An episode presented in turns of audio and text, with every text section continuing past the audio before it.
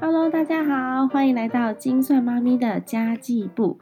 今天呢，要来跟大家好好的聊聊，如果你有债务在身上的话，你要怎么样才能够好好过日子呢？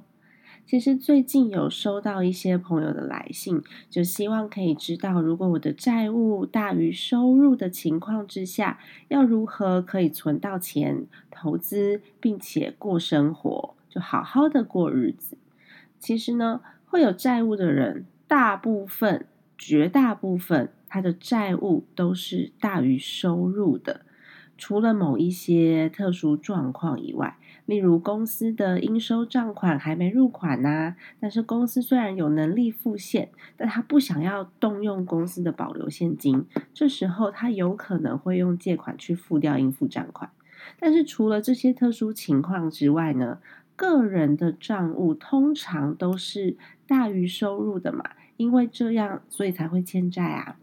但是面对债务问题呢，只有两种结果，我们只要知道了结果会怎么样，就比较不会害怕了。第一种是最后你把它还清了，第二种是你最后真的还不出来，你破产了。那听起来很理所当然，但是其中还是有一些小技巧的。我们先来聊聊破产会怎么样好了，因为有很多人是你不知道你破产了之后的日子会怎么样，所以你很害怕，就到处去借钱，想要来还前面的债，然后把自己的雪球越滚越大，越滚越大。其实呢，申请破产呢是可以跟法院做申请的，但是在台湾非常难申请破产哦。让我来告诉你为什么。因为申请破产呢，它的好处就是你的债权人他不能够再烦你了，也不会有人一直告你，然后你也不需要一直上法院。而且破产是有年限的哦，印象中好像是七年还是十年，这个我要查一下才知道。但是呢，一旦这个年限过了，你就可以正常的过生活。不过你的人生当中会留下记录，但是其实对你的影响不会到太巨大。但为什么我刚刚说，呃，破产很难申请？因为在台湾的法律当中有一个很有趣的现象，就如果你要申请破产的话，你必须要有剩余的资产可以来支付你申请破产程序在法律上面需要的费用，你不能完全没有钱。然后你一定要有一定的资产，然后你按照比例还给债权人之后呢，才可以裁定宣告破产。这时候的破产是合法的。但是我觉得这一点跟人性蛮不符合的啦。因为如果你还有能力可以还钱，就你还还有能力可以还上大部分的钱的话，大部分的人都会选择我还要放手一搏。我要试试看还有没有机会，然后大部分人都会想要再试一次，不会说哦我什么都不做，然后我就直接放弃去跟法院宣告破产，这样子的人比较少。而且一般来说，如果呢你还有劳力可以清偿债务的情况之下，就是你如果还可以工作，你还能赚钱，那么呢你向法院成功宣告破产的机会就非常非常的小。所以其实大部分的人他无法。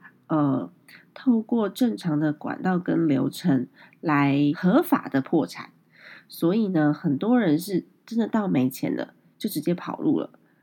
然后跑路的状况会是什么？呃，还是会接到债权的电话，一直打给你，那还是会有人告你。呃，法院的传票一张一张来，然后你一直被告，而且呢，你的户头里面只要是你的名字的动产、不动产，你都不能够拥有。你的户头里面不能有钱，否则呢，银行一知道了就会立刻循线追债，就他看你从哪里存钱的啊之类的。那一般人在很难申请合法破产的情况之下呢，钱没有还完，就是一辈子背在身上。然后呢，只能用现金过生活，而且你的名下不能够有任何的财产，记名的东西都不能是你的名字，动产跟不动产都一样。或者是有一些，嗯，我们有听过有钱人嘛，在台湾欠了债，他又没有办法申请破产，或是他不愿意申请破产的，他可能就直接把钱汇到海外去之后呢？就移民了，也有这样子的例子哦。那我觉得这其实是一个很不负责任的做法啦，不建议大家这样子做。那嗯，还有一个很重要的是，虽然说现在的法律已经改成限定继承责任了，但是并不是没有责任哦。所以，如果这个欠款的人他过世之后，一定要过世之后才能够抛弃继承，在呃人还在的时候是不能抛弃继承的。过世之后的六个月内，欠钱这个人的儿子、女儿、内孙。外孙、兄弟姐妹、父母以及祖父母都是继承人，因为有的时候过世的不见得是老人啊，有可能是一个中年人，所以父母跟祖父母也算哦。儿女、内外孙、兄弟姐妹、父母、祖父母都是合法的继承人哦，所以你最好还是要向国税局申请抛弃继承。以免呢，你在不知情的情况之下呢，就继承了一大笔的债务，然后你要背一辈子，那其实也是蛮无辜的。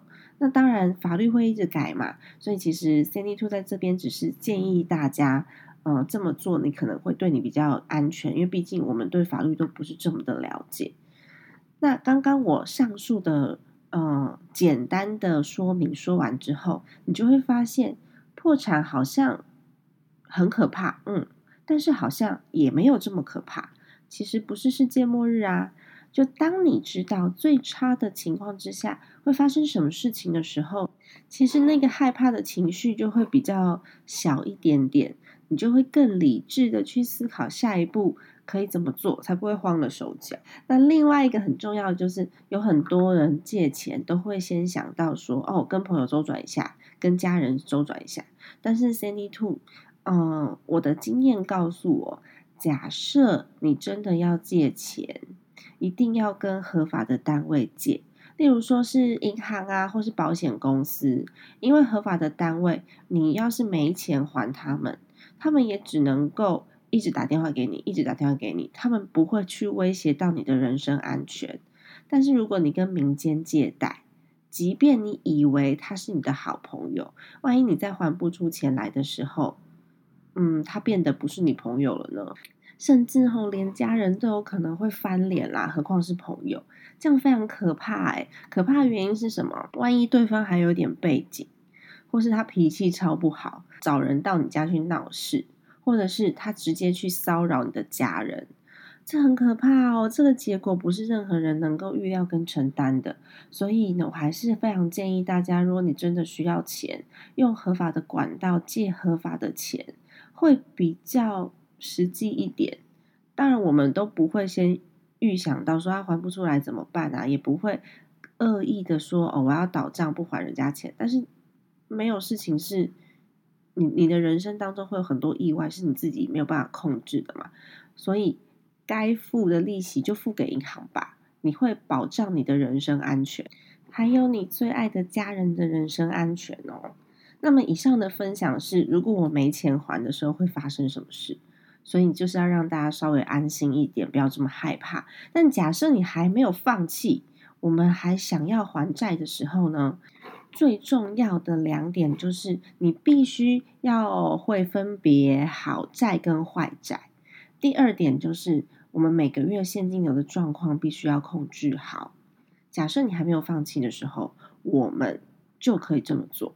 毕竟欠债不见得是不好的，债务还有分好跟坏嘛。基本的概念呢，就是我们用好的债去还掉坏的债。那么好债跟坏债还有等级之分哦。我们把坏的债务尽可能往好的方向挪动。所以理债的第一步就是把手上的债务依照等级分类。那通常呢，呃。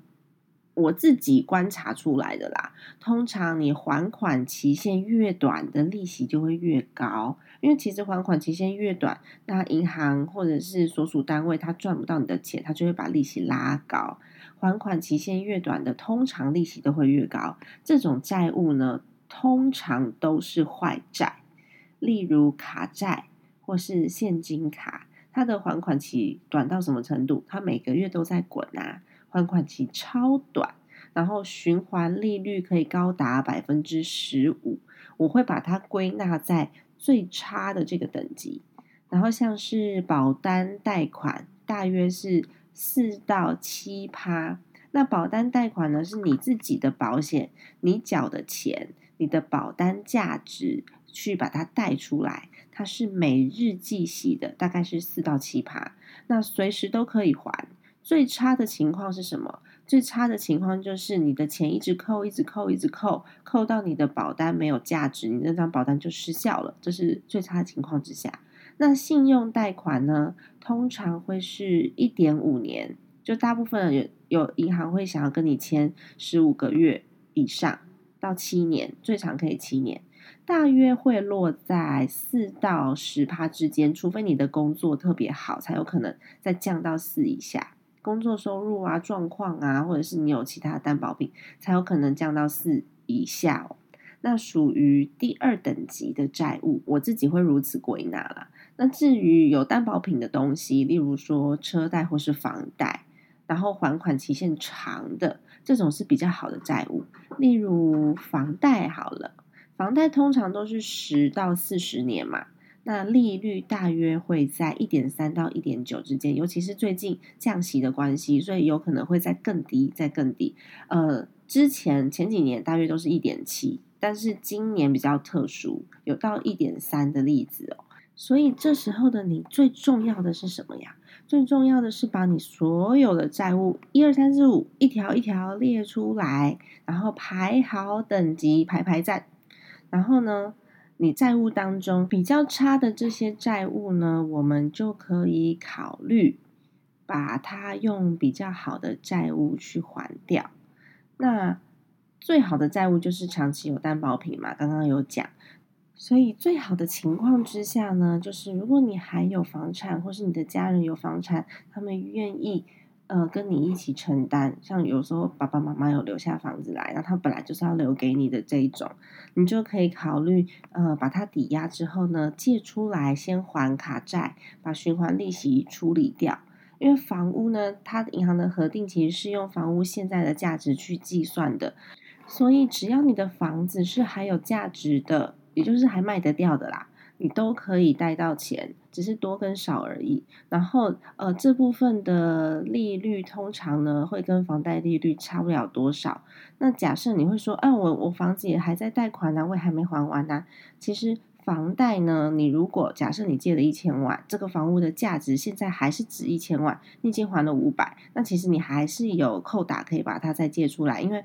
银行看的是房屋的现值嘛，在你把所有的债务通通整理之后呢，你就会发现，你虽然欠款的金额是一样的，但是你要还款的钱变少了，越来越轻松了，因为利息也会变少了。经过你的有意识的调整之后，利息会变少嘛。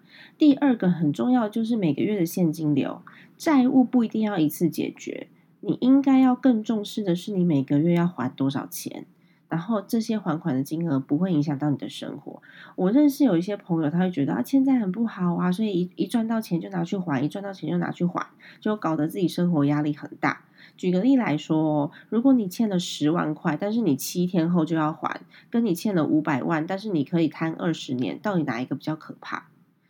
应该是前面那个十万块才会压的人喘不过气来吧。后面虽然是五百万，但是我可以摊二十年还呐。那你应该就可以知道，总数不是问题，是每个月要还款多少钱才会是重点吧？所以只要你有赚钱的能力，你可以每个月的收入大于支出就能过日子喽。因此，你的还款账户呢，Cindy Two 非常非常建议你，你也要专款专用，另外被独立出来管理，其实就可以了。那假设你的还款金额已经严重影响到你的生活了，嗯，你就可以去借期限长的贷款来还期限短的贷款，疏解你的现金压力。例如说，你在 A 银行剩下一百万，必须三年内还完，那你可以跟 B 银行再借出一百万，把它摊成七年，然后去把 A 银行的贷款先还清。如此一来呢，你的付款金额就会大幅的下降，你的日子也会好过很多。但是切记哦，你不要再借更多了，呃，够还钱就好了，不然你就会。再让自己陷入更深的危机啊，就会越来越失控。但是你要使用这样子的方式来还款的话，你自己要有稳定的工作，然后你要有一定的收入，然后你服务的公司跟行业银行都会去做评定，然后你旗下有没有其他的财产，这些银行也都会稍微去查一下。那有些人虽然收入很高，可是他要抚养的人很多，或是自己的消费习惯不好，也会导致花费很高，然后欠债啊。不是收入高的人就没有债务状况的哦。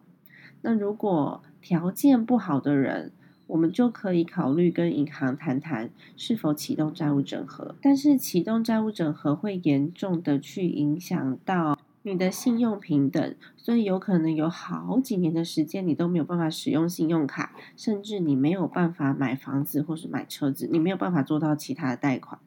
嗯，所以这部分呢，我希望可以留到下一集，我再做一个比较完整的。嗯，讨论来跟大家讲讲。那么讲到这边呢，大家会觉得说，哦，面对债务危机，其实好像也就这样而已，没有多可怕吧？那大部分的我们都会选择先节流，再来开源，然后让每个月的现金有机会剩下，有了剩余的钱，我们才能进一步的投资。这个时候呢？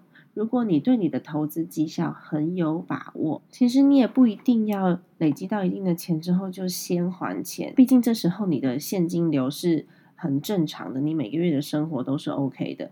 那你不一定要一次把它还完，因为一次把它还完，你可能身上的紧急预备金啊，或是你要生活的钱又会不够了。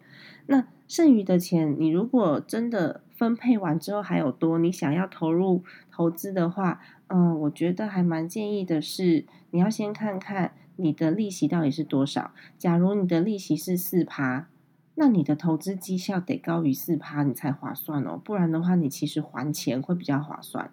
然后再来就是你的，嗯，投资绩效你如果没有把握的话，好不容易赚到的钱又赔光，很可怜呢。这时候我就会比较建议你有多的钱就先去还掉，比较实在哦。而且呢，这些条件一切一切的基础都是 base 在你必须要先记账，你需要知道自己真实的财务状况，才有可能去做判断跟调整。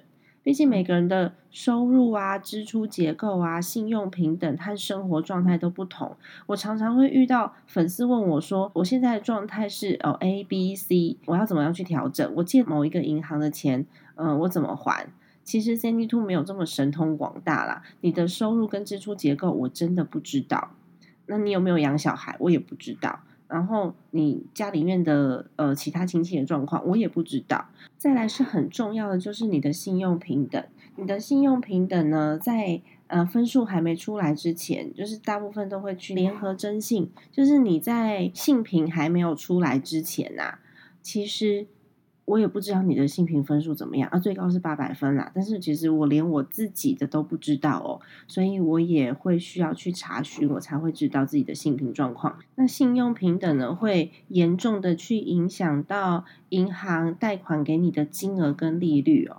所以 C D Two 真的没有办法帮助到大家一一去做判断，都需要大家去学习到一些观念跟知识之后呢，自己去调整哦。那么在这一集的节目当中呢，分享了两个重点。第一个重点是破产到底会怎么样呢？让大家认识破产之后不要太过害怕。第二就是还款优先的顺序要先分辨好债跟坏债，而且最重要的是现金流而不是总金额。其实欠债不是世界末日。在下一集的节目里面，我会谈到除了债务整合以外。